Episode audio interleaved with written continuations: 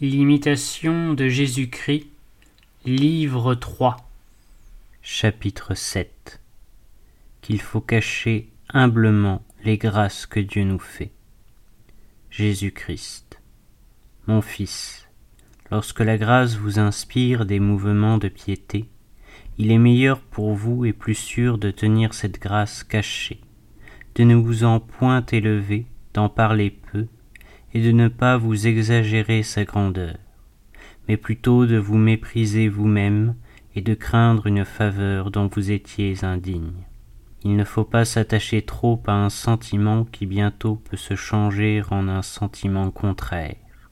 Quand la grâce vous est donnée, songez combien vous êtes pauvre et misérable sans la grâce. Le progrès de la vie spirituelle ne consiste pas seulement à jouir des consolations de la grâce, mais à en supporter la privation avec humilité, avec abnégation, avec patience, de sorte qu'alors on ne se relâche point dans l'exercice de la prière et qu'on n'abandonne aucune de ses pratiques accoutumées. Faites au contraire tout ce qui est en vous le mieux que vous pourrez selon vos lumières, et ne vous négligez pas entièrement vous-même, à cause de la sécheresse et de l'angoisse que vous sentez en votre âme. Car il y en a beaucoup qui, au temps de l'épreuve, tombent aussitôt dans l'impatience ou le découragement. Cependant, la voix de l'homme n'est pas toujours en son pouvoir.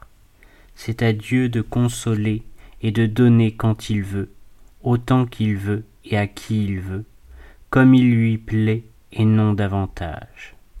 Des indiscrets se sont perdus par la grâce même de la dévotion, parce qu'ils ont voulu faire plus qu'ils ne pouvaient, ne mesurant point leur faiblesse, mais suivant plutôt l'impétuosité de leur cœur que le jugement de la raison, et parce qu'ils ont aspiré, dans leur présomption, à un état plus élevé que celui où Dieu les voulait, ils ont promptement perdu la grâce. Ils avaient placé leur demeure dans le ciel, et tout à coup on les a vus pauvres et délaissés dans leur misère, afin que par l'humiliation et le dénuement ils apprissent à ne plus tenter de s'élever sur leurs propres ailes, mais à se réfugier sous les miennes.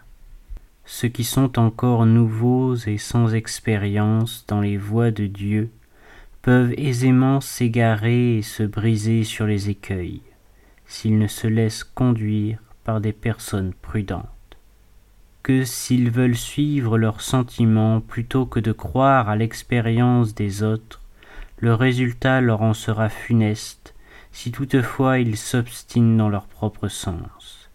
Rarement ceux qui sont sages à leurs yeux se laissent humblement conduire par les autres.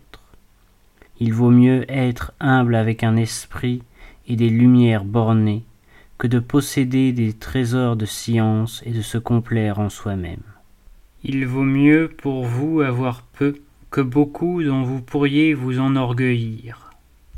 Celui-là manque de prudence qui se livre tout entier à la joie, oubliant son indigence passée et cette chaste crainte du Seigneur qui appréhende de perdre la grâce reçue c'est aussi manquer de vertu que se laisser aller à un découragement excessif au temps de l'adversité et de l'épreuve, et d'avoir des pensées et des sentiments indignes de la confiance qu'on me doit.